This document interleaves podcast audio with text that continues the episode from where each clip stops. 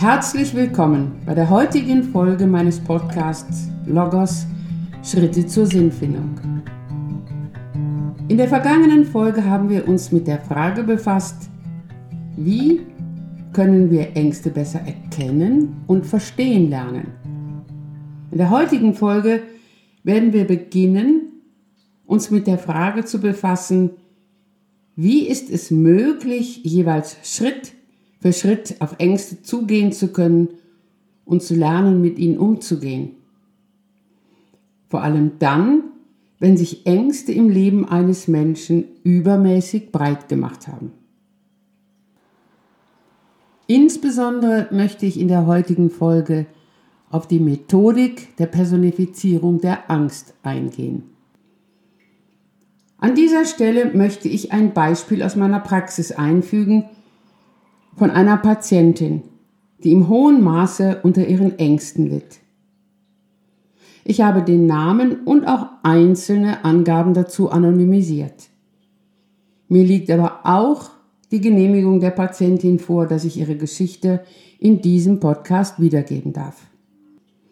Anja S., so nenne ich die Patientin, war 41 Jahre alt, als sie erstmalig in meine Praxis kam. Sie wurde von ihrem Mann in meine Praxis gefahren, obwohl früher, wie sie selber sagte, Autofahren eines ihrer größten Hobbys war. Das schaffte sie nicht mehr. Auch den Weg in Supermärkte oder zum Wochenmarkt wagte sie seit vielen Wochen nicht mehr, weil sie Angst hatte, umzufallen und das vor den Augen aller anderen. Vorher war sie nie ernsthaft krank gewesen. Ihre Arbeit als Steuerfachgehilfin hatte sie immer gerne ausgeführt. Hatte sie in der letzten Zeit auch noch irgendwie gemeistert. Bis auch dies inzwischen nicht mehr möglich war. Das Herzrasen, das Schwindelgefühl, die Angst, umfallen zu können, bremsten sie. Sogar der Gang zu den Mülltonnen außerhalb des Hauses war jetzt eine Tortur für sie. Sie verstand die Welt nicht mehr. Sie äußerte, Früher war ich doch so stark, habe so viel geschafft, jetzt traue ich mich überhaupt nichts mehr. Ich traue mir sogar selber nicht mehr. Das vom Hausarzt verschriebene angstlösende Medikament half zu diesem Zeitpunkt auch nicht mehr. Der negative Kreislauf der Angst vor der Angst hatte sich längst geschlossen. Dann entschied sie sich, psychotherapeutische Hilfe anzunehmen. Was war passiert? Vor allem durch viel Stress im beruflichen Leben und auch andere belastende Ereignisse hatten sich nach und nach Ängste bei der Patientin eingeschlichen, die sich körperlich und auch durch negative Stimmungen und Gedanken immer weiter verstärkten, die sie zunehmend vereinnahmten und ihr den Blick auf das Leben versperrten. Nun war es wichtig, dass die Patientin lernen konnte, ihre Ängste zu verstehen, um dann besser mit ihnen umgehen zu können. Oder auch, um an die Geschichte mit dem Scheinriesen zu erinnern, der Angst deutlicher ins Gesicht sehen zu können, um dann Schritt für Schritt auf sie zugehen zu können. Dazu stellte ich der Patientin die Fragen, die ich auch in der vergangenen Folge aufgezeigt hatte. Die darauffolgenden Antworten machten der Patientin bewusst, dass Angst ein Gefühl von Unsicherheit und Hilflosigkeit ist, das viele negative körperliche Reaktionen und Gedanken nach sich zieht.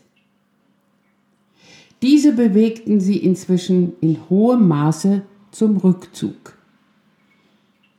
Sie erkannte, dass es keine absolute Sicherheit im Leben gibt, dass wir Menschen aber umgekehrt ein Gefühl von Sicherheit und Vertrauen erleben können. Anja S. berichtete, dass sie das früher beim Lesen, beim Autofahren und bei vielen Unternehmungen mit ihrem Mann erlebt habe.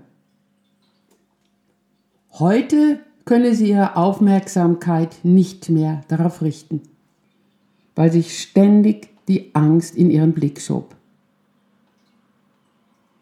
Wir hatten auch darüber gesprochen, dass Angst ein Grundphänomen menschlichen Lebens ist, das dadurch entstehen kann, dass wir Menschen ein Bewusstsein von uns haben und wir über uns und unser Leben nachdenken können. Wenn uns Menschen bewusst wird, dass das Leben endlich und vergänglich ist, dass wir zwar Wahlmöglichkeiten haben, aber uns jeweils entscheiden müssen, und wenn wir erkennen, dass wir letztlich alleine sind, dann kann dies mehr oder weniger große Angst in uns hervorrufen. Anja S. äußerte dazu, dass sie häufig große Angst vor der Endlichkeit des Lebens und vor dem Alleinsein habe. Durch diese Überlegungen wurde ihr auch bewusst, wie sehr Angst zum Leben dazugehört. Dass es kein Leben ohne Angst gibt und dass ihre übermäßigen Ängste kein Ausdruck von Verrücktheit war, wie sie es nannte, sondern zunächst ein zutiefst verständliches menschliches Phänomen. Allerdings waren ihre Ängste inzwischen so übermächtig geworden, dass sie nicht mehr in der Lage war, ihre alltäglichen Aufgaben zu erledigen, geschweige denn wieder Freude im Leben zu erleben. Vielleicht erinnern Sie sich, liebe Hörerinnen und Hörer, an die dritte Folge meines Podcasts in der ich Ihnen das Menschenbild der Logotherapie erläutert habe. In dieser Folge hatte ich von der menschlichen geistigen Fähigkeit des Beiseins gesprochen. Anhand der Skizze, die ich mit Worten beschrieben habe, hatte ich aufgezeigt, inwieweit eine Person sich in einer Situation angesprochen fühlt von einer für sie wertvollen Möglichkeit inwieweit sie auch darauf antworten kann, indem sie diese Möglichkeit in den Blick nimmt, sie gestalten und erleben kann. Wenn dies gelingt, dann erleben wir Menschen eine Stimmigkeit, ein Empfinden von Lebensfreude und Selbstvertrauen. Wir geben dabei viel Aufmerksamkeit und Energie Gleichzeitig vermittelt uns dieses Erleben viel Kraft und Zuversicht. Wenn dieses geistige Beisein aber einer Person immer weniger möglich ist, aus welchen Gründen auch immer, dann kreist die betreffende Person in negativer Weise um sich selbst. Sie erinnern sich vielleicht auch an die zweite Skizze, die ich aufgezeigt hatte, bei der ich mit Worten einen Kreis um die Person gezeichnet hatte. In dieser Situation befand sich Anja S. Ich schaute mit ihr auf diese Skizze und wir überlegten, inwieweit ihre übermäßigen Ängste diesen negativen Kreislauf hatten entstehen lassen und inwieweit dieser sie immer weiter einengte. Privat erlebte sie ihr Leben mit ihrem Mann als sehr erfüllend. Beruflich spürte sie immer mehr Druck. Sie mochte ihre Arbeit sehr, aber zunehmend ärgerte sie sich über ihren Chef. Sie sagte, sie könne schlecht Nein sagen, könne sich nicht gut wehren. Ihre erste Panikattacke hatte sie vor einigen Monaten auf dem Weg mit dem Auto zur Arbeit erlebt. Diese Angstattacke löste sehr unangenehme körperliche Reaktionen bei ihr aus. Sie fühlte sich vollkommen hilflos. In der Folgezeit kamen viele negative Gedanken hinzu, die sie immer weniger abschütteln konnte. Auch hatte sie große Angst, nochmals so eine Panikattacke zu erleben, womöglich eine noch schlimmere, die sie noch hilfloser machen würde. Sie traute sich immer weniger zu. Ihre Konzentrationsfähigkeit nahm ab. Die ständig wachsende Angst vor der Angst ließ sie immer weniger zur Ruhe kommen. Sie äußerte, Ich traue mir im Moment schon selber nicht mehr. Der negative Kreislauf hatte sich längst geschlossen. Vorrangig war nun, dass Anja S. nicht noch weiter vor ihrer Angst davonlief. Denn sonst würde die Angst wie ein Scheinriese immer größer und größer werden. Sondern es war wichtig, dass sie zunächst stehen bleiben würde, um ihrer Angst gewissermaßen ins Gesicht schauen zu können, um ihr dann entgegentreten zu können. Es ging jetzt darum, sich der Frage zuzuwenden, wer oder was war ihre Angst, ihre größte Angst, welche Kraft wohnte ihr inne, dass sie ihr so viel Schaden zufügen konnte. Dazu fragte ich sie, welcher Gedanke gegenwärtig für sie der unangenehmste sei, wovor sie am meisten Angst habe. Sie antwortete, ich habe riesige Angst, in den Augen der anderen zu versagen. Und was wäre daran so schlimm? fragte ich. Dass ich für andere nicht mehr da sein kann und auch, dass ich dann irgendwann komplett alleine dastehen würde. Da werden jetzt mehrere Themen sichtbar, über die wir noch ausführlich sprechen werden, sagte ich ihr, aber zunächst möchte ich den für Sie unangenehmsten Gedanken mehr in den Blick nehmen. Der Gedanke, der mit so großer Angst verbunden ist, damit diese Angst endlich wieder kleiner werden kann. Ich wiederholte noch einmal ihre Aussage. Ich habe riesige Angst, in den Augen der anderen zu versagen. Schauen wir einmal genauer hin. Worauf lenkt diese Angst ihren Blick? so fragte ich sie. Auf die Augen der anderen, was die über mich denken, erkannte sie. Ich fragte weiter, woher wissen Sie denn, was die anderen Menschen in ihren Augen haben, was sie denken könnten? Wenn Sie genauer hinschauen, dann verleiten Ihre ängstlichen Gedanken Sie dazu, etwas in Ihren Blick zu nehmen, was sie gar nicht sehen und in der Hand halten können. Sie geraten in eine Art Konjunktiv, was sein könnte, passieren würde, möglich wäre und so weiter. Sie lassen sich von dem Konjunktiv irgendetwas vorspielen, was eventuell schlimmstenfalls passieren könnte. Die hundertprozentige Sicherheit, dass dieses Schlimmste nicht passieren würde, gibt es nicht. Aber sie nehmen diese negativen Gedanken mit allen Eventualitäten sehr ernst. Und sie geben diesen Gedanken eine Kraft, die sie ihnen eigentlich gar nicht geben wollen. Sie lassen zu, dass diese Gedanken ihnen ihre Eigenständigkeit nehmen, dass diese verhindern, dass sie das in den Blick nehmen, was sie eigentlich selber anschauen, was sie selber gestalten wollen. Dann setzte ich die Methodik der Personifizierung der Angst ein. Ich schlug der Patientin vor, sich durch die Kraft der Fantasie Folgendes vorzustellen. Da ist ein kleines Männlein. Dieses Männlein hat unendlich viele Leben. Auch wenn ihm der Hals umgedreht wird, irgendwann erwacht es wieder zu neuem Leben. Es ist das Angstmännlein, das ebenso wie die Angst im Leben eines Menschen nie ganz verschwindet. Dieses Männlein besitzt eine für uns Menschen unangenehme Eigenschaft. Es kann herausfinden, wovor sich ein Mensch am meisten fürchtet.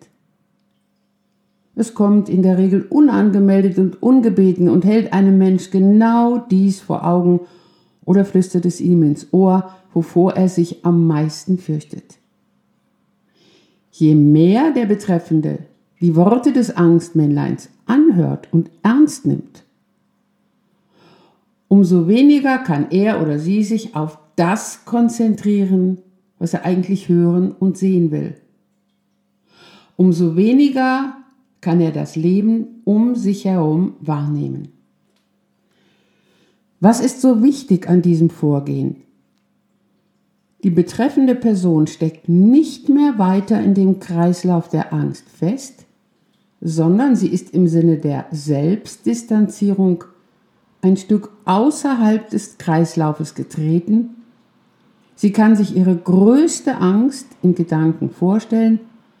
Sie hat dieser Angst auch einen Namen gegeben, bevor sie nun beginnen kann, auf sie zuzugehen. Einschieben möchte ich an dieser Stelle eine kleine Geschichte, das Märchen vom Rumpelstilzchen. In dieser Geschichte geht es darum, dass ein Männlein der Müllerstochter versprochen hat, das Stroh zu Gold zu spinnen, wenn sie ihm verspricht, ihm ihr erstgeborenes Kind zu geben.